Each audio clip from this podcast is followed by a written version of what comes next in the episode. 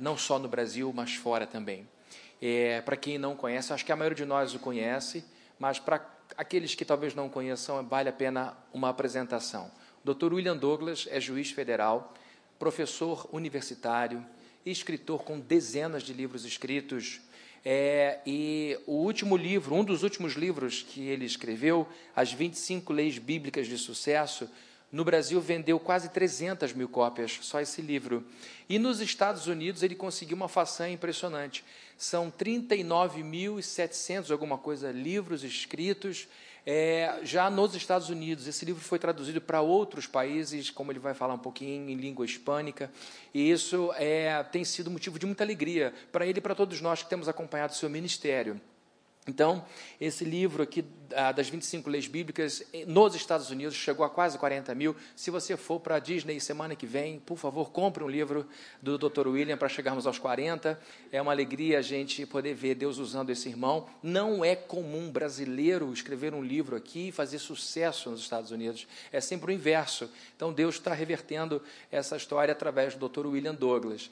E é um irmão que eu admiro muito, que eu amo muito. Antes de conhecê-lo pessoalmente, já o admirava pela postura dele de nunca esconder o fato de ser cristão, mesmo navegando em alguns setores muito preconceituosos, diria até alguns cristofóbicos, alguns lugares têm uma aversão ao cristianismo e ao cristão, ele sempre assumiu a postura dele, nunca escondeu isso, e isso sempre me trouxe muita satisfação, e depois que o conheci pessoalmente, se tornou uma pessoa ainda mais admirável. Então eu queria que nós o recebêssemos aqui com palmas calorosas, nosso irmão querido, pode vir aqui.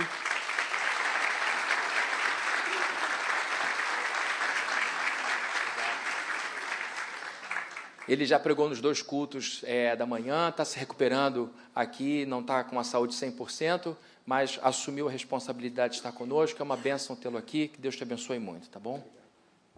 Boa noite, boa noite, boa noite. Vocês estão bem? É...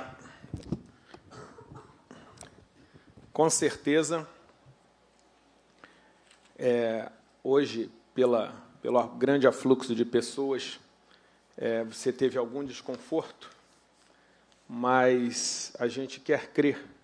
Primeiro, que daqui a pouco você vai vir aqui e vai ter o dobro do tamanho, porque a gente está numa campanha de expansão para trazer mais conforto para todo mundo que vem aqui falar sobre as coisas do Pai, que aqui é a casa do Pai.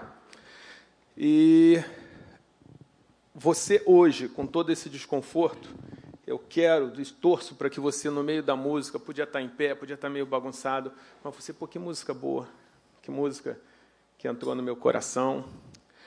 É, e se isso não aconteceu, eu queria te convidar, nesse momento, não ouvir o William Douglas, ah, o foco aqui não é o William Douglas, o foco aqui é lições de um, uma sabedoria milenar, de um livro milenar, e são lições que podem ser muito úteis para a sua vida.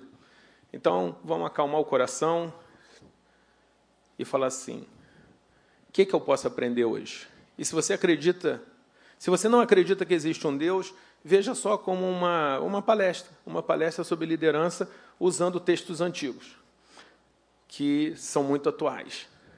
Agora, se você está aqui e acredita em Deus, talvez seja agora a hora de você falar: Deus, eu vim aqui, eu vim na tua casa, eu vim ouvir a tua palavra, fala comigo. O legal hoje é se você deixar Deus falar com você. E eu acredito que isso possa acontecer. A gente hoje a gente tem a curiosidade: quem é frequentador aqui regular ou pelo menos esporádico da igreja? Levanta a mão. Maravilha. E quem está nos visitando hoje? Ah, não. Visitante. Vamos lá. Maravilha. Algum visitante veio pelo tema, falou assim: ah, não, uma palestra sobre liderança, esse negócio de liderar a si mesmo antes de liderar outro, isso me interessa, fiquei curioso. Alguém teve essa sensação? Levanta a mão só para a gente identificar. Está ali algumas pessoas. Beleza. Bem, outra, outra pergunta, outra questão que pode aparecer é talvez você dizer assim, pô, palestra, é, a cara, a cara da, da chamada está de palestra, o título está de palestra. Na igreja não era para ter pregação, não, não, esse negócio está meio esquisito. Alguém teve essa sensação, esse ligeiro desencaixe? Levanta a mão para a gente identificar. Não é feio, pode ficar à vontade. Tá, como ninguém teve o desconforto, eu não vou falar dessa parte, vou pular, pulei, ponto. Muito bem, eu sempre disse que a Bíblia é o melhor manual de sucesso jamais escrito. É o melhor manual de administração, de negócio, de liderança. É o melhor manual de casamento. É também o melhor manual de salvação. Aliás, eu acho que tem um pessoal da UFRJ do curso de administração, está aí? Se identifica, levanta a mão. Marcaram aqui divino. Ah, estão ali, estão ali, está ali colega do curso de administração da UFRJ. Muito bem. Qual é a grande dificuldade que a gente encontra com a Bíblia? Muitas pessoas, por não gostarem da religião da Bíblia, ou por terem sido frustradas, magoadas, ou ter discordância de alguns dos cristãos, acabam se afastando da Bíblia e perdendo lições preciosas, lições úteis que a Bíblia tem para qualquer pessoa, independente da religião. Pode ser ateu, muçulmano, agnóstico, cético, umbandista. O sujeito vai ter uma alguma coisa boa para tirar dali. Então esse é um desafio que a gente tem de não colocar o texto, a sabedoria da Bíblia, tão espiritualizada que você tire um bom conteúdo secular que ela tem. Esse, esse livro, 25 Leis Bíblicas, ele alcançou sucesso justamente porque eu fiz um livro com uma outra argumentação. Não se preocupem que eu já decorei o que está no papelzinho ali. É, e aí veio, veio a edição em inglês, veio outras edições como resultado disso. Agora, se é um problema você que não é tão chegado na religião da Bíblia não perder o bom conteúdo da Bíblia para a sua vida, um outro problema é que a gente tem muitos cristãos, muitos seguidores da Bíblia, que não levam a Bíblia para o local de trabalho, não levam a Bíblia para a sua casa, não levam o, o comportamento da Bíblia, a, os valores da Bíblia para o local de trabalho. Por exemplo, de evitar a exploração do homem pelo homem. Por exemplo, de não discriminar. Por exemplo, de ajudar os pobres. Tudo isso, por exemplo, de fugir da corrupção. A parte da iniquidade todo aquele que profere o nome do Senhor. Então, tem uma série de conceitos que a gente tem que levar. E um desses conceitos é de liderança. Quando a gente fala de liderança, que é o tema de hoje, liderança é útil dentro da igreja, mas a liderança é útil, útil e necessária dentro da igreja e fora da igreja. E às vezes você vê pessoas de igrejas liderando lá fora e aplicando secularmente conceitos e valores. Então é óbvio que eu, como juiz federal, eu não posso chegar lá na quarta vara federal e aplicar a Bíblia no lugar da Constituição. Porque, porque o que está valendo lá, o que eu tenho que aplicar é a Constituição e as leis. Mas, por exemplo, quando a Bíblia diz que eu tenho que atender ao meu patrão como se fosse para o próprio Jesus, eu sei que o meu patrão é o povo brasileiro. Eu tenho que tratar cada caso como se fosse o próprio Jesus que estivesse ali. Ou caiu o processo de Jesus na quarta vara. A Bíblia fala para as pessoas se preocuparem com os necessitados. E é por isso que eu faço parte do movimento negro. Alguns estranhos falam, William, não lhe falta algo? Aí eu falo, falta, falta a gente mudar um pouco mais a sociedade nesse assunto. E eu me preocupo porque Jesus fala para me preocupar. Então, é, você que é visitante e, e que não, não, não, não é um seguidor né, dedicado da Bíblia, Tenta tirar alguma coisa, alguma lição boa, secular que seja, e sempre que quiser voltar, volte aqui, vai ser muito bem-vindo. E você que está aqui e que já é cristão, fala assim: será que eu estou colocando em prática tudo que a Bíblia tem? Por exemplo, você que é um líder, você que é um gerente, um gestor, no lugar onde você está, você tem liderado? Você tem exercido a liderança na forma que a Bíblia ensina você a ser líder? E é isso que a gente vai tentar, são essas as caminhadas. E a gente escolheu esse tema porque tem muita gente que quer, que tem o sonho de liderar e não consegue e fica frustrado. Outros lideram mal. Quem aqui já teve um chefe ruim? Levanta a mão. Eu estou colocando no passado para deixar você bem tranquilo. Quem já teve um chefe ruim, levanta a mão só para você ter ideia. Então veja que o assunto liderança é importante, porque chefe é posição e liderança não é posição, liderança é influência. Você pode ser líder sem ser chefe, pode ser chefe sem ser líder. O ideal é que, se você tem uma posição de chefia, que você também saiba ser líder, porque senão vai ser muito mais difícil. Muito bem. Do outro lado, nós temos pessoas que já desistiram de liderar. Eu não quero liderar, eu não quero mandar em ninguém, eu não quero assumir responsabilidade nenhuma, porque isso dá muito trabalho, ou porque se acha incompetente. porque se acha incapaz, porque tentou e não conseguiu. E é preciso que você retome isso, porque, vejam, não há como você se livrar do assunto liderança. O menor grupo que existe, que é o indivíduo, precisa de liderança. Você precisa de liderança. Você tem que ser o seu primeiro líder. Ted Turner, que é um, um, magnata, um gênio da comunicação, ele diz: lidere, siga ou saia do caminho. Você ou você vai liderar, ou você vai obedecer, ou você sai da frente porque o mundo está andando. E veja, você precisa sair daqui. Quem já é líder? Não, William, eu já exerço uma função de liderança, de chefia. Quem levanta a mão? E quem não exerce função de liderança? Levanta a mão. Pois é, você precisa exercer função de liderança. Por exemplo, você precisa ser seu líder para controlar o que você come. Para não comer demais, para não comer errado, não comer na hora errada. Você precisa ser seu líder para conseguir comandar você sair da cama, porque às vezes é extremamente difícil. Você precisa ser seu líder para te comandar para ir fazer o exercício, ou para estudar, ou para trabalhar, ou para fazer o que for. Então, na pior das hipóteses, você tem que liderar a si mesmo. E esse é o nosso assunto de hoje. E eu quero começar explicando a ideia num texto bíblico que está em 1 Timóteo. 1 Timóteo, capítulo 3, versos 1 a 4, diz o seguinte: Esta afirmação é digna de confiança. Se alguém deseja ser bispo, ou seja, se alguém deseja ser líder, deseja uma nobre função. É necessário, pois, que o bispo seja irrepreensível, marido de uma só mulher, moderado, sensato, respeitável, hospitaleiro e apto para ensinar. Não deve ser apegado ao vinho, nem violento, mas sim amável, pacífico e não apegado ao dinheiro. Ele deve governar bem a sua própria família, tendo os filhos sujeitos a ele com toda a dignidade. Porque se alguém não sabe governar a sua própria família, como poderá cuidar da igreja de Deus. Tem uma outra tradução que diz assim: que ele deve ter filhos que o respeitem. Você conseguir o respeito das pessoas é muito difícil. Veja, se você não é capaz de comandar um grupo pequeno como a sua família, como você quer ser capaz de comandar um grupo grande, como uma igreja, como um clube, como uma repartição, como uma empresa? Se você não consegue comandar uma casa, você não consegue comandar um grupo maior. E aí a gente dá mais um passo. Se você não consegue comandar a si mesmo, como é que você vai comandar uma casa? O caminho do sucesso para a pessoa conseguir comandar uma casa ele primeiro comandar a si mesmo. É a mesma lógica. Gandhi, o líder hindu, que, que, que trabalhou para, pela independência e conseguiu a independência da Índia, ele disse: se você não é capaz de governar a si mesmo, você não é capaz de governar outras pessoas. Então você veio aqui, você se deslocou, você se arriscou, você se arrumou, você teve aí a dificuldade para sentar, e eu quero que você saia daqui falando assim: eu preciso liderar.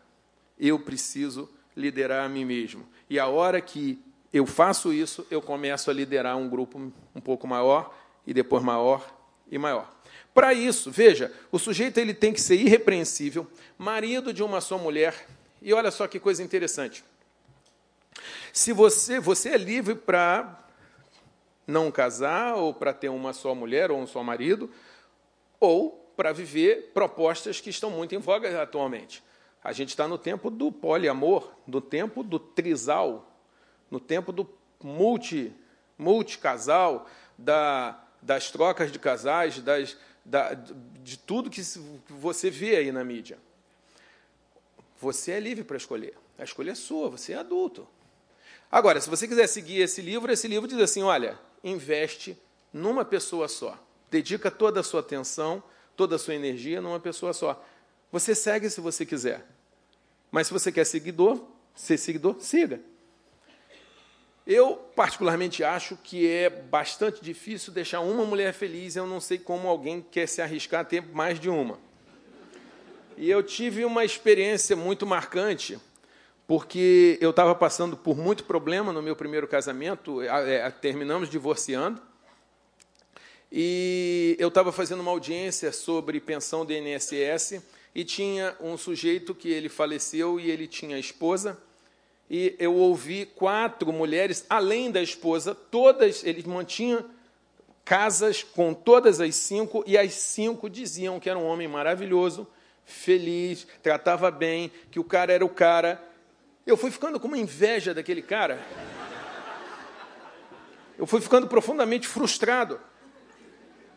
Que eu falei, eu não estou conseguindo. Eu interrompi a audiência. Falei, gente, eu vou interromper a audiência, eu não estou conseguindo entender. Eu não consigo deixar uma feliz, esse cara deixava cinco.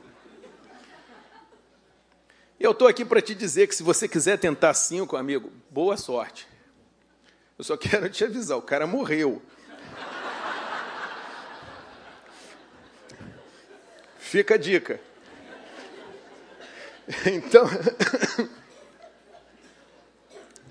o fato, meus amores, é que se você encontrar alguém que seja isso, que siga essa lista, ou outra lista, os dez mandamentos, alguém que não fica invejando, alguém que não coloca é, ninguém como Deus, não bota o dinheiro como Deus, não bota o poder como Deus, alguém que sabe administrar o seu tempo, alguém que não furta, alguém que não mente, alguém que respeita a sua família, independente de seu pai ser bom ou ruim, ele honra os pais. Cara, que cara fantástico, que mulher fantástica que segue essa lista.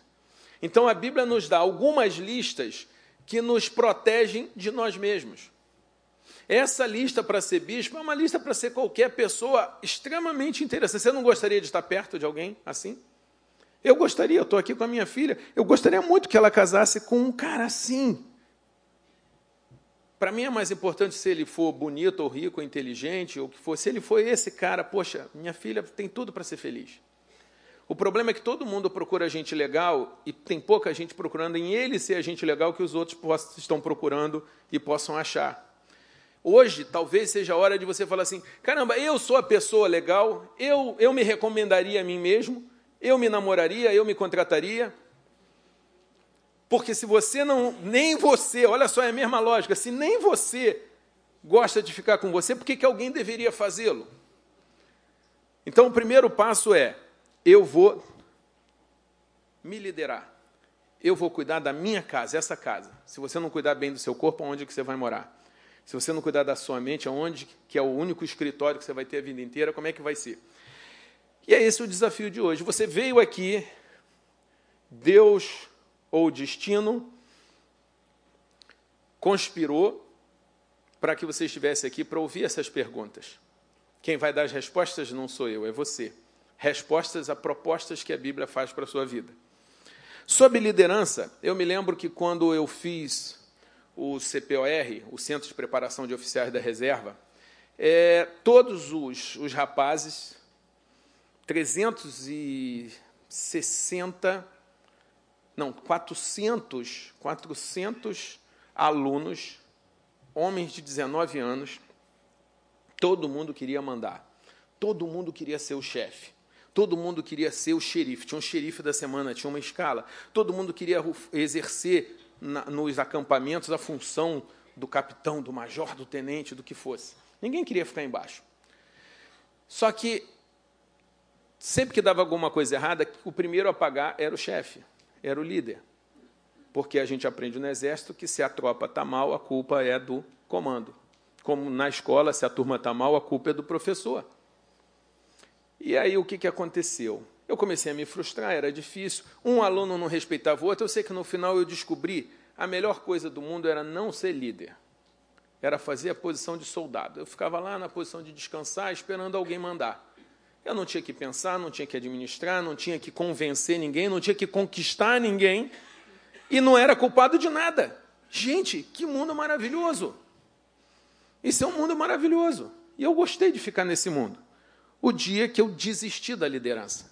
Que talvez alguém já tenha feito isso. Só que a vida sempre nos atropela e nós fomos para um, um acampamento é, no meio do mato. E a organização das tropas é a seguinte: você tem o batalhão que tem tem a divisão que tem três batalhões, que tem três pelotões, um pelotão tem 30, esse pelotão de 30 é dividido em três grupos de combate, cada um com oito, 3 vezes 8, 24, sobram seis, que é o grupo de comando, e desses oito homens se divide em dois, duas esquadras. Então, o menor grupo de, que você tem dentro do exército, na infantaria, é são quatro caras, aonde são três soldados e um cabo que comanda esses três soldados. E eu fiquei com a função do cabo e pela primeira vez na vida eu consegui dar conta do assunto. Pela primeira vez na vida foi legal liderar. E eu consegui liderar, e eu consegui segurar os caras na mão, e eu falei, cara, que legal liderar. Claro que não é muito legal você chegar à conclusão que você está fazendo uma escola de preparação de oficiais, o máximo que você consegue é ser cabo. É, é, é, é desagradável, mas pelo menos cabe eu conseguia ser. Mas eu só consegui ser cabo depois de um tempo em que eu desisti de tudo, eu fui um bom soldado. Eu era obediente.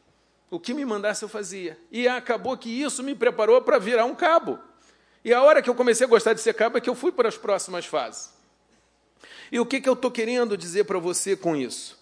Que muitas vezes a gente tem vaidade, a gente quer começar muito do alto, a gente quer fazer a melhor coisa do mundo, a gente quer montar a empresa mais fantástica do mundo, a gente quer é, e olha só, a gente ainda não está preparado. E foi exatamente o que aconteceu comigo.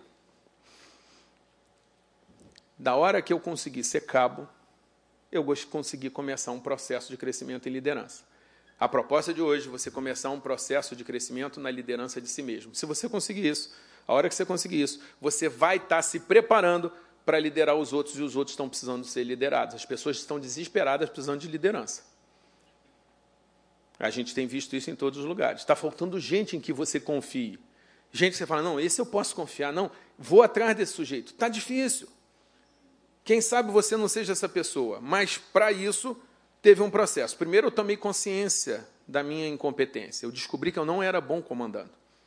Não é que liderança fosse ruim, eu que era ruim para a liderança. E já que eu falei de casamento, casamento é legal, gente.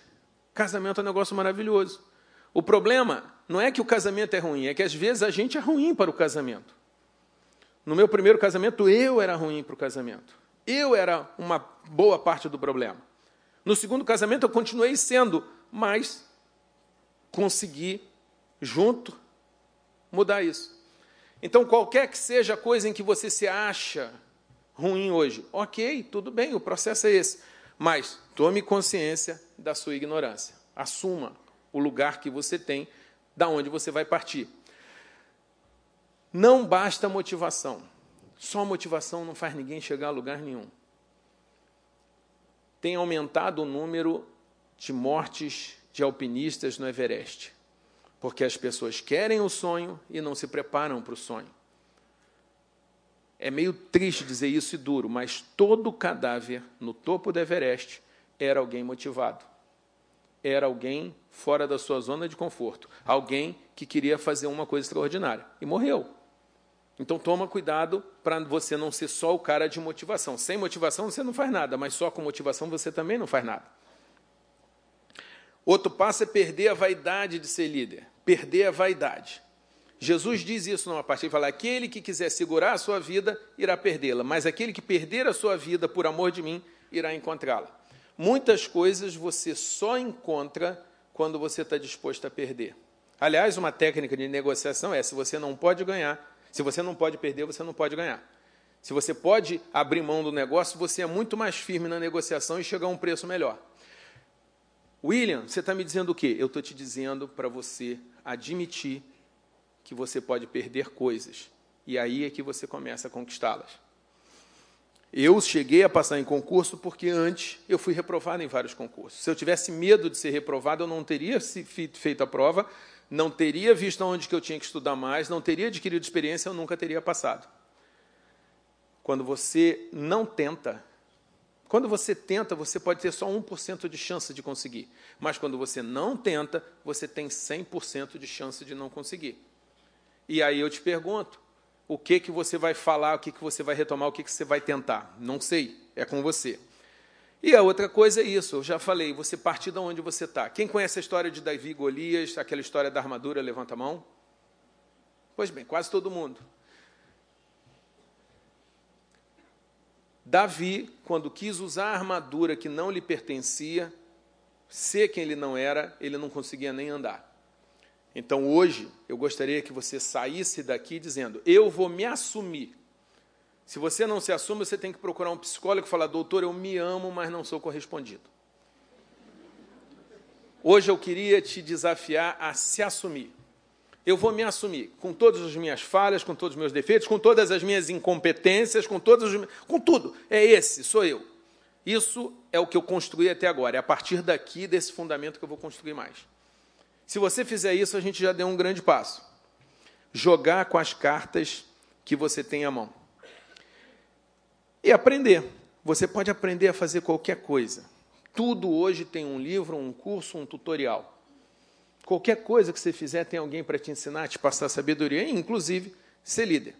E se você não se acha capaz de fazer isso sozinho, eu quero te informar que Jesus Cristo está vivo te ama, tem um plano para a sua vida. Ele cura, ele transforma, ele salva, ele liberta. E que você pode, sozinho na sua casa, sozinho no seu trabalho, falar: Deus me ajuda, Jesus me ajuda, eu não estou conseguindo fazer isso. E ele vai entrar com a parte dele, você vai entrar com a sua, e a gente começa um processo de mudança. Devagar, baby steps, passos de bebê, nada muito grande. Ou como o Fabrini, e é sempre complicado substituir o Fabrini aqui, porque eu acho o Fabrini um, um grande preletor, um, um, uma pessoa que exerce muito bem o dom da palavra, porque ele consegue ter muita densidade teórica, consistência metodológica, e ao mesmo tempo não é aquela pregação chata, né? é, é, é, é uma, uma pessoa leve.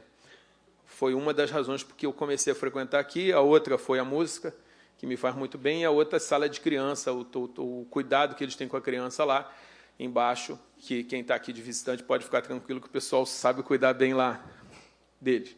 O Fabrini fala do Círculo do Zorro, mencionando um livro que ele leu do autor do, do livro O Jeito Harvard de Ser Feliz, outro livro interessante para você ler sobre felicidade.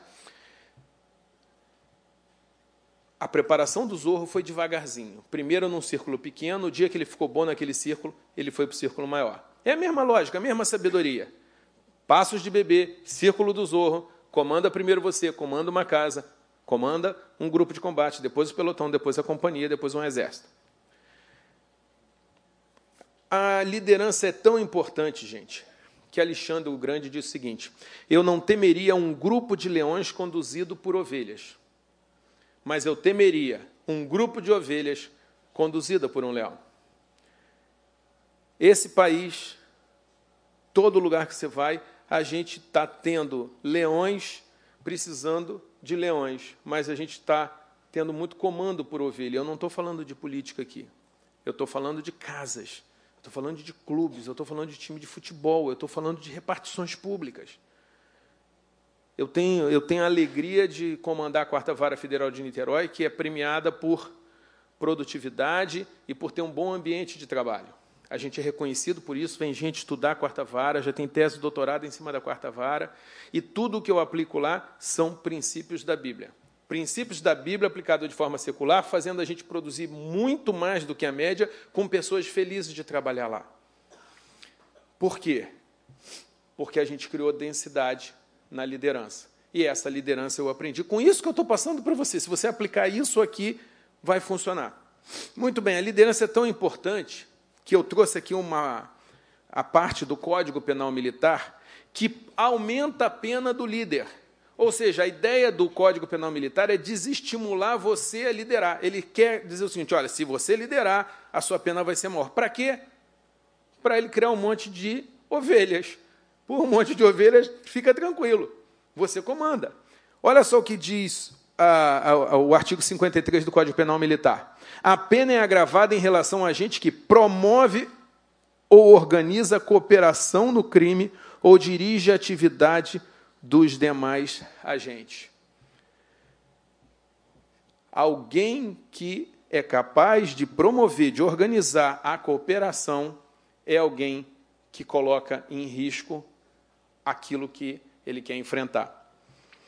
Ainda diz o seguinte: na prática de crime de autoria coletiva, reputam-se cabeças, ou seja, líderes, aqueles que dirigem, provocam, instigam ou excitam a ação. Gente, olha só esses verbos: dirigir, provocar, instigar, excitar. E eu pergunto a você: você tem sido capaz de fazer isso com as outras pessoas? Fazer isso com você mesmo? O que, quem te inspira? Quem te motiva? Quem que faz você se animar a fazer alguma coisa? Quando eu faço essa pergunta, alguém aqui vem na sua mente algum líder, alguma pessoa que fala assim: não, esse cara me inspira, esse cara. Alguém? Muito bem, aí vem a próxima pergunta: e quem que você inspira? A primeira pessoa que você precisa inspirar é você, mas você precisa de inspiração e as pessoas ao seu lado precisam de inspiração. Vamos pegar um texto sobre liderança. Esse texto está em 3 João 1, de 9 a 12. Diz o seguinte: 3 João, capítulo 1, verso 9. Escrevi à igreja, mas Diótrefes, que gosta muito de ser o mais importante entre eles, não nos recebe. Eu li, eu peguei aqui algumas outras traduções, e uma forma legal de você estudar a Bíblia é você ir na bibliaonline.com.br ou ir na YouVersion, que, que também tem, e você vai mudando a tradução e você lê o mesmo versículo com traduções diferentes. Isso ajuda você a aprofundar o seu conhecimento do texto. A Bíblia fala para você lê-la de manhã e de noite. Né? Isso está em Josué 1 e está em Salmo 1. Então, numa hora você lê normal, a leitura é normal. Se você lê três capítulos por dia, cinco aos domingos, ao final de um ano você termina de ler a Bíblia toda. E a outra leitura pega um trecho menor, mas compara as traduções. Por exemplo, uma outra tradução, a Almeida atualizada, a revista e atualizada e a revista Corrigida diz: gosta de exercer a primazia. A NVI e a NVT fala gosta de ser o mais importante. A tradução na linguagem de hoje diz que deseja ser o líder. Há uma outra Bíblia, a nova Bíblia Viva, uma outra tradução da Bíblia diz que gosta de aparecer como líder. Então esse Diótrofes era um cara que gostava de aparecer. Ele queria ser o líder, ele queria ser o mais importante. Só que ele era tão importante que ele não recebia as pessoas, que ele não conversava com as pessoas. Um dos problemas que a gente tem na magistratura é que os juízes conversam pouco com os serventuários. O que eu mais leio quando eu posto os resultados da quarta vara e a gente posta nas redes é o seguinte: eu gostaria que o meu líder se preocupasse comigo, que o meu juiz se preocupasse comigo. Existe uma deficiência de atenção, deficiência de comunicação. Se você não comunica, se você não ouve, você não lidera, você não entende. Então, esse Diótrofes tinha isso. Ele era tão importante que ele queria ser o líder, mas não queria conversar com ninguém. E aí lá na frente diz: não satisfeito ah, desculpe. Portanto, se eu for, chamarei a atenção dele para o que está fazendo, com suas palavras maldosas contra nós. É alguém que tem sempre uma crítica, está sempre falando mal, está sempre duvidando, está sempre desanimando os outros. Esse era o Diótrofes. Não satisfeito com isso, ele se recusa a receber os irmãos e impede quem deseja recebê-los e os expulsa da igreja. Eu conheço pessoas que estão sempre com uma palavra ruim. Eu conheço pessoas que estão sempre com uma palavra maldosa. Eu conheço pessoas que decidiram ser infelizes e não satisfeitas em serem infelizes elas mesmas, elas querem impedir que os outros sejam felizes. Você conhece alguém assim? Importante essa pesquisa aqui. Você conhece alguém? Não, o fulano não é feliz e ele não quer que ninguém seja também. Levanta a mão. E quem que é essa pessoa? Não, William, eu vim aqui na igreja porque eu sou esse cara. Eu não estou feliz eu quero atrapalhar. Você não vai levantar a mão. Você depois vai procurar o pastor Fabrini ali, você já, já conhece, e vai falar, pastor, ó, eu sou esse cara. E uma das dicas é, você não quer fazer? Ok, deixa o outro que quer fazer. Ou você quer fazer e o outro não quer fazer, deixa o outro não fazer. Deixa as pessoas. Muito bem. Em comparação com esse maravilhoso Diótrefes, olha só o que continua aqui. Amado, não imite o que é mal, mas sim o que é bom. Preste atenção no que eu vou falar. Aquele que faz o bem é de Deus, aquele que faz o mal não viu a Deus. Quanto a Demétrio, todos falam bem dele e a própria verdade testemunha a seu favor. Eu pergunto para você, o que que falam de você? O que que estão falando de você? A tendência é que seja pelo menos perto da verdade. As pessoas deviam ouvir muito mais as fofocas a respeito delas. Porque a fofoca diz muito sobre quem você é. A rádio corredor. Então, nós temos nesse primeiro texto uma comparação entre duas pessoas diferentes: Diótrofes e Demétrio. Quem você tem sido? Alguém que, pelo seu comportamento, pela sua forma de agir, e tem coisa muito simples, por exemplo, a regra de ouro, trate o outro como gostaria de ser tratado, é uma das técnicas que eu uso na quarta vara, nas palestras. Trate o outro como gostaria de ser tratado, só isso aí já é uma coisa fantástica. Quem você tem sido? Porque se você tem sido Demétrio, continue. Mas se você tem sido Diótrofes, por favor, meu amor, sai daqui e fala, William, olha, eu vim hoje aqui. Aliás, depois você me diz no, no meu Instagram, por favor, arroba William Douglas, você que tem Instagram, fala assim, William, estava lá, ou estava assistindo pelo, pelo Periscope, pelo Twitter, onde for, e foi útil. Só, só quero saber se foi útil ou se não foi útil. E para você decorar o nome do Diótrofes é muito fácil. O Diótrofes é um idiótrofes. Pronto, decorou. Sempre que você estiver falando mal de alguém, estiver com queixo muito levantado, você fala, eu estou sendo idiótrofes. É grego, né? Fica mais chique, né? Eu estou sendo um idiótrofes. E se você fizer isso, valeu a pena você sair daqui. Se você sair daqui abrindo mão disso de ter que ser o mais importante, mas o ser mais importante, às vezes é o mais importante na conversa. Quem conhece alguém que vai para uma mesa de qualquer coisa, de festa ou de restaurante, e só ele tem que falar? E só ele tem que falar, e ele entende de todos os assuntos. E todo, você conhece, você conhece, você estava com ele, né? Você também conhece, porque eu estou vendo um monte de olhares de tipo assim, ah não, fulano. Eu estou quase lendo letreiro aqui, Fabrini. Gente, nada pior do que alguém que quer ser o centro das atenções. Nada pior que alguém que. E, e se for uma briga, pior ainda. Conhece aquela pessoa que está tendo a briga, aí quando acalma, a pessoa solta a última frase, porque é importante dizer a última frase. E normalmente é quando a briga recomeça e um mata o outro, esfaqueia, essas coisas. Alguém já viveu isso? Levanta a mão. Cara, Abre mão de ser líder, abre mão de ser o mais importante, abre mão da última palavra, abre mão de ter razão, abre mão do direito. Gente, eu trabalho com direito. A coisa mais sofisticada e evoluída do direito é você falar: eu tenho direito, mas eu não vou exercê-lo. Por alguma razão nobre. Olha, o cara me obrigou a caminhar uma milha, eu vou caminhar duas. Ele me tirou a capa, eu vou dar também o cinto porque eu não vou exercer todos os direitos. Eu falei lá, quando eu fiz a, o, o, a postagem de, namorado, de Dia das Namoradas, pra, dos namorados para Nayara, uma das coisas que as pessoas gostaram foi assim, lá em casa, a gente está o tempo todo, eu me preocupando com os meus deveres e com os direitos da Nayara. A Nayara se preocupa com os deveres dela e com os meus direitos. Se inverter essa lógica, amigo, não vai dar certo. Esteja apto a abrir mão dos seus direitos. Isso vai te tornar muito mais forte. Mas esse é só o primeiro texto. Eu trouxe três textos. E o segundo texto fala de Jesus Cristo, e Jesus Cristo é, nas palavras de Napoleão Bonaparte, não nas minhas, o maior líder que já existiu. E o Napoleão Bonaparte ele diz por quê? Ele fala que ele, Alexandre o Grande, é, Carlos Magno, to, todos os grandes líderes tinham conseguido obter o comando através da força e por algum tempo. E que esse Jesus Cristo, através do amor, tinha conseguido obter o comando e mesmo depois de morto, de morto, a gente sabe que ele está ressuscitado, mas na lógica do Napoleão, ele está morto e mesmo assim ele continua liderando milhões e milhões. Esse que é o líder.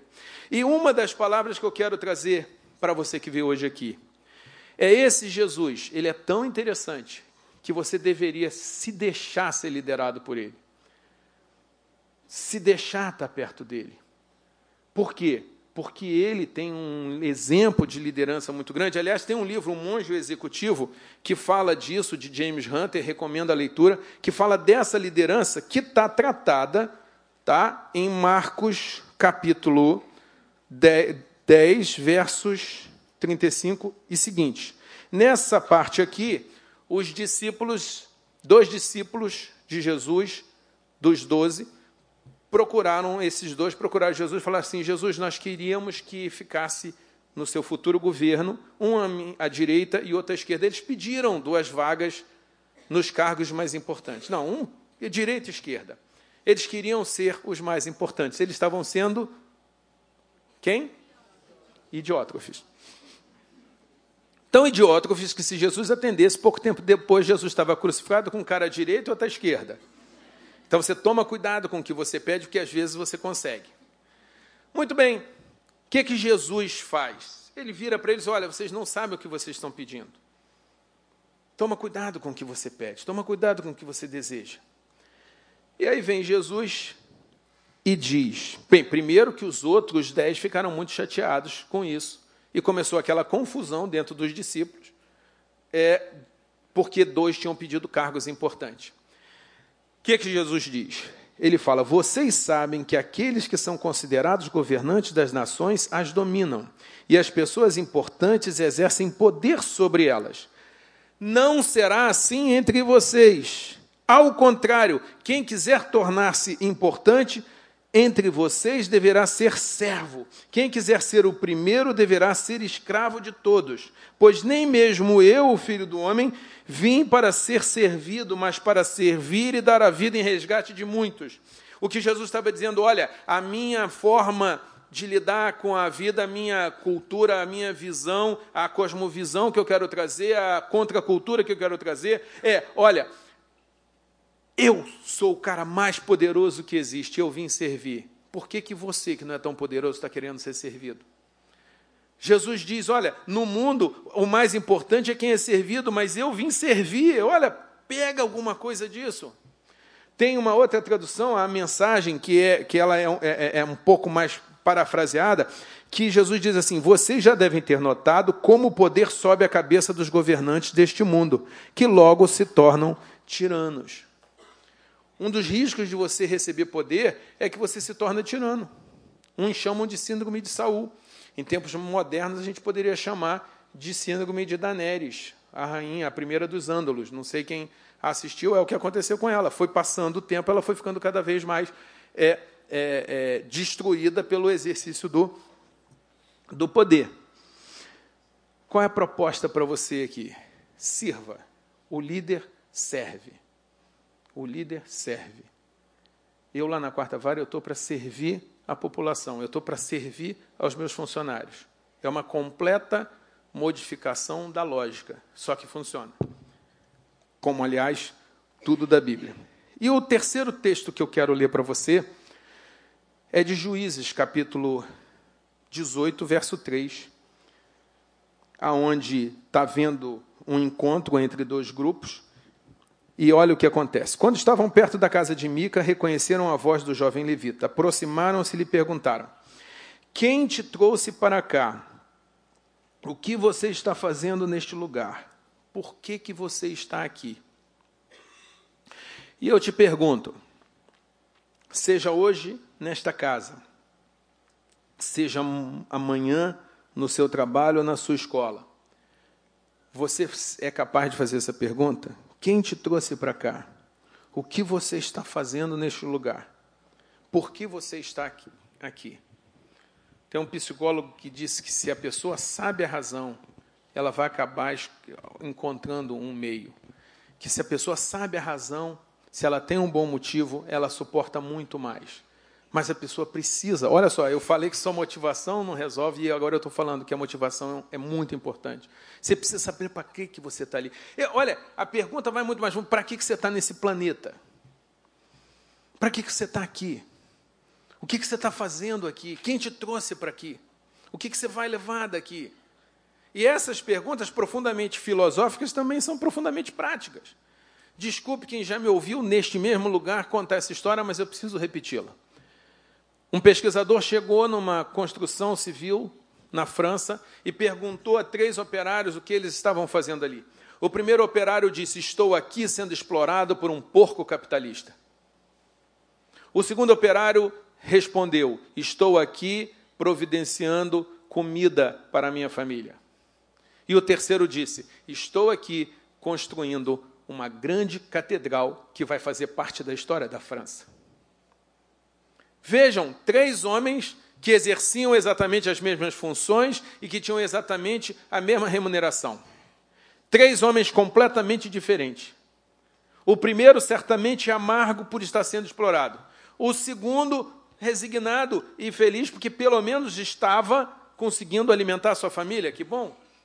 Agora, um outro, o terceiro, ah, não, esse terceiro era o cara mais fantástico. Provavelmente era o líder.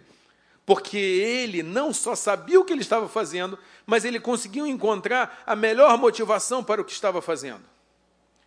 Na Quarta-Vara Federal de Niterói, nós estamos ali para mudar o mundo. Nós estamos ali para consertar o judiciário, para consertar o serviço público, para haver justiça nesse país para as pessoas terem acesso à justiça. Aí você fala, ah, mas você não consegue resolver tudo? Não consigo. Não consigo. Eu sou só um cabo. E eu tenho os meus poucos soldados, mas ali o negócio vai funcionar. Ali não tem venda de sentença. Ali não tem criação de dificuldade para vender facilidade. No meu quintal vai estar varrido. Imagina o dia em que for. Eu não consigo consertar é, é, o problema dos casamentos, mas a minha mulher vai estar bem cuidada.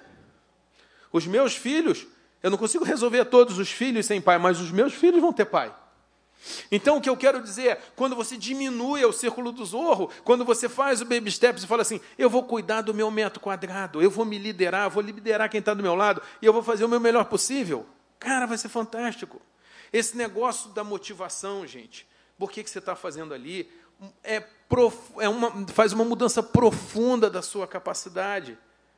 A realidade não é a realidade, a realidade é o que você interpreta da realidade. Isso é física quântica. O que cria a realidade é o observador. Dois homens foram mandados é, no início do século passado para a Índia para vender sapato. Um voltou e falou: Olha, não dá para vender sapato na Índia porque ninguém usa sapato. O outro mandou um telegrama falando: Vamos ficar rico, patrão. Ninguém tem sapato ainda, a gente vai vender sapato para todo mundo. Quanto maior a escuridão, maior faz diferença uma luz que você acenda, menor que ela seja, por menor que ela seja. Então eu estou querendo dizer isso para você.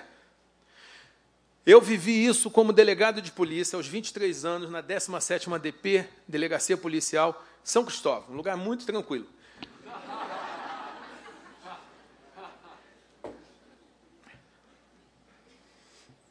Garoto novo, recém-aprovado, fui o primeiro colocado no concurso tiroteio, acidente, assassinato, o que tivesse na rua, eu estava lá para participar, para viver aquelas emoções. Nem, aliás, normalmente não era agradável, mas eu era um delegado de polícia. E eu queria estar presente. E houve um acidente de ônibus muito grave, com mortos, muita gente machucada. E eu chego e tem um oficial. A coisa foi tão grave que até o oficial estava lá. O cara com capacete branco, oficial bombeiro, tirando uma criança ensanguentada e, e desfalecida, e ele vira para mim, ele me olha e fala: a gente ganha mal e ainda tem que ver isso. E eu não consegui falar nada para ele, porque eu não tinha conhecimento suficiente para trazer uma palavra boa, porque a palavra boa, a palavra certa, é como pão para quem tem fome, é como água para quem tem sede a palavra encaixada. Eu não tive essa palavra. Muito tempo depois eu consegui finalmente falar o que, que eu diria para esse homem. Eu diria: você ganha mal, mas você pode ajudar essa criança. Você concorda comigo que isso muda totalmente a, a, a percepção do que está acontecendo? Então, o meu grande desafio para você hoje, ao fazer essas perguntas que estão num livro com mais de 3.500 anos, pelo menos, de, de idade, é dizer assim, como que você se percebe, como que você percebe os seus desafios, como que você percebe as suas perdas. Olha, hoje eu vim te desafiar a você ser líder de você mesmo. Tá? A ideia que está aqui é, seja seu líder. Se você fizer isso, a próxima a gente pode marcar como liderar os outros. Mas primeiro eu queria que você liderasse de você. Como você se vê? O que, que você está fazendo aqui? Quem te trouxe para cá? Por que, que você está aqui? Sai com isso, é homework. Sai com isso na mão. E aí, feito isso, a gente pode concluir a conversa de hoje. Comece por você. Não queira ser o mais importante. Tenha humildade de reconhecer as suas falhas. Ok, faz parte. Deixe as pessoas em paz. Deixe as pessoas em paz. Para ser o primeiro, sirva. Para ser grande, sirva muitos. Saiba o motivo de você estar fazendo as coisas. Arrume a sua cama. Arrume a sua cama. Seja a mudança que você quer no mundo. Lidere a si mesmo para isso. Exerça disciplina sobre você. Os dez mandamentos. Pega os dez mandamentos fala: Isso aqui não são proibições, isso aqui são desafios. São, são estradas para o desenvolvimento pessoal. Eu administrar meu tempo, eu parar de cobiçar o que é dos outros, e tomar conta da minha vida. Isso vai ser fantástico. Diga não para si mesmo. O maior exercício de poder e de liderança é dizer não para si mesmo. Nós temos um Supremo Tribunal Federal que é incapaz de dizer não para si mesmo. O Supremo está legislando, ele não pode legislar. Quem legisla é o legislativo. Mas ele não é capaz de dizer não para si mesmo. Nós temos dentro da corrupção pessoas que têm acesso a poder ter dinheiro fácil, empresários, políticos. E por que, que temos tudo isso de corrupção? Porque ninguém foi capaz de dizer não para si mesmo. Tem gente hoje doente porque não foi capaz de dizer não para si mesmo. Tem gente acima do peso, tem gente morrendo, tem gente separando porque não foi capaz de dizer não para si mesmo. Tem gente que não consegue sucesso na sua vida profissional porque não foi capaz de dizer não para si mesmo. Então eu vim desafiar você a dizer não para si mesmo. Sai daqui falando, eu vou dizer mais não para mim, só que os nãos corretos. Busque sabedoria. Começa lá pelo capítulo 3 e pelo capítulo 8 de Provérbios. Busca na Bíblia, em cursos, ficando perto de outras pessoas. Tenha calma. Não tenta fazer tudo de uma vez só. Se você está preparado para liderar 10 pessoas e te derem 100, 90 vão embora. Você não vai dar conta. Agora, se você estiver preparado para você comandar 100 e te derem 10, vão aparecer as 90. Se você sair daqui e falar assim, eu vou me assumir, vou me apaixonar por mim, vou me assumir meu relacionamento comigo, vou me perdoar e vou aprender com os erros e vou começar a me liderar, vou começar a seguir uma pauta de transformação pessoal, eu te garanto que você vai começar a ser diferente. Eu te garanto que você vai começar a ser uma pessoa mais interessante, mais bem-sucedida. Isso vai fazer com que as pessoas se atraiam por você. Para ser liderado, para ser sócio, para te contratar para ser contratada por você. E também para te chamar para negócios escusos. E também para relações escusas. E você tem que ser capaz de dizer não. E às vezes não, até para as coisas boas. Eu, quando eu comecei a aceitar muita, muito convite para palestra, que eu era traumatizado, que ninguém me convidava. Eu tinha que ficar pedindo para fazer palestra. E não tinha vergonha disso. É, é, é, é eu tinha, tinha perto da minha casa um cemitério, sempre que tinha enterro, eu ia falar no, no, no enterro. Eu ia, ficava lá, na hora que ia começar a descer, eu pedia a palavra. E aí o pessoal está distraído com a morte e tal, chorando, me deixavam falar. Gente, eu estou falando sério. Porque se você quer virar um palestrante, até enterro está valendo.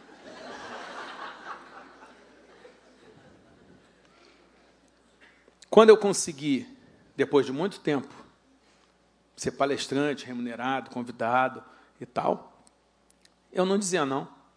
Eu comecei a fazer tanta palestra que eu não ficava mais em casa, que eu não tinha tempo para outras coisas. Eu comecei a deixar de gostar de fazer palestra, porque eu fiz demais. Então você tem que tomar cuidado. Tudo tem que ter medida. Tudo. A Bíblia diz que até sabedoria tem limite que até justiça tem limite. Às vezes você tem que aceitar um pouquinho de injustiça. É aquele negócio de você abrir mão do direito, mas eu não quero me estender, eu quero terminar isso aqui. Eu quero dizer o seguinte: se você sair daqui liderando a si mesmo, você começa a ser uma pessoa muito mais feliz para você, mesmo que você não comande ninguém, mas você comandar outros vai ser consequência natural, porque você adquire densidade e credibilidade. Era isso que eu queria conversar com vocês. É, gostaria muito que vocês dessem notícia depois no Instagram, se foi útil ou não se foi útil, ou se não foi útil.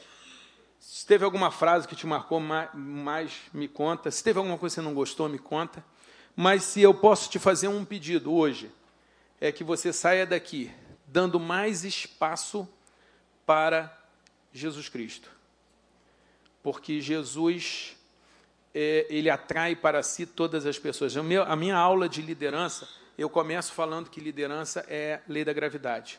Os corpos atraem os outros proporcionalmente à sua massa e inversamente de forma inversamente proporcional à sua distância. Quanto mais densidade, mais eu atraio. Quanto mais distância, menos eu atraio. A Terra atrai a Lua porque a Terra tem mais densidade do que a Lua, tem mais massa do que a Lua. Por isso que a Lua vai ao redor da Terra e não o contrário. E por que, que a Terra não atrai a Lua de Júpiter? Porque está longe demais, porque tem outras atrações. Por que, que Jesus atrai para si todas as pessoas? Pela sua densidade. Mas Jesus é um cavaleiro, ele só vai atrair você se você deixar. Ele tem lá uma cláusula de cavalheirismo. Deixe-se ser atraído por Jesus, porque ao fazer isso, você vai estar do lado do maior líder que já existiu. E eu tenho certeza que vai ser absolutamente impossível que essa proximidade não faça você ficar mais parecido com ele. E ficando mais parecido com ele, não só vai ser mais feliz, vai ter mais densidade e vai atrair as outras pessoas para a gente fazer coisas boas juntas. Ok? Foi uma boa conversa? Espero que tenha sido. Se foi ou não, me conta depois. Vamos orar? Pai amado, muito obrigado pelo dia de hoje. Muito obrigado pela oportunidade de estarmos juntos aqui. Te pedimos, Senhor, que tu nos dê recursos, capacidade e sabedoria para da próxima vez, Senhor, que vier tanta gente, que todos estejam confortavelmente sentados. Mas mais do que isso, que as pessoas venham. Pai, mais do que isso, que cada um saia daqui sabendo que é uma grande catedral, que é uma grande casa e que é uma casa em construção e que essa casa em construção possa ter é, bons fundamentos, os fundamentos da tua palavra. Que ninguém saia daqui sem isso. Em nome de Jesus, eu quero declarar sobre cada um aqui a tua bênção. Em nome de Jesus, eu quero declarar cura de enfermidades, Senhor, físicas e emocionais. Em nome de Jesus, Senhor, eu quero declarar restauração de relacionamentos, restauração de carreiras. Em nome de Jesus, eu quero declarar, Senhor, quebradas dívidas e cadeias. Que dessas conversas a gente possa sair pessoas mais parecidas contigo. É essa a nossa oração e nós a fazemos em nome do Pai, do Filho e do Espírito Santo. Amém. Muito obrigado. Obrigado.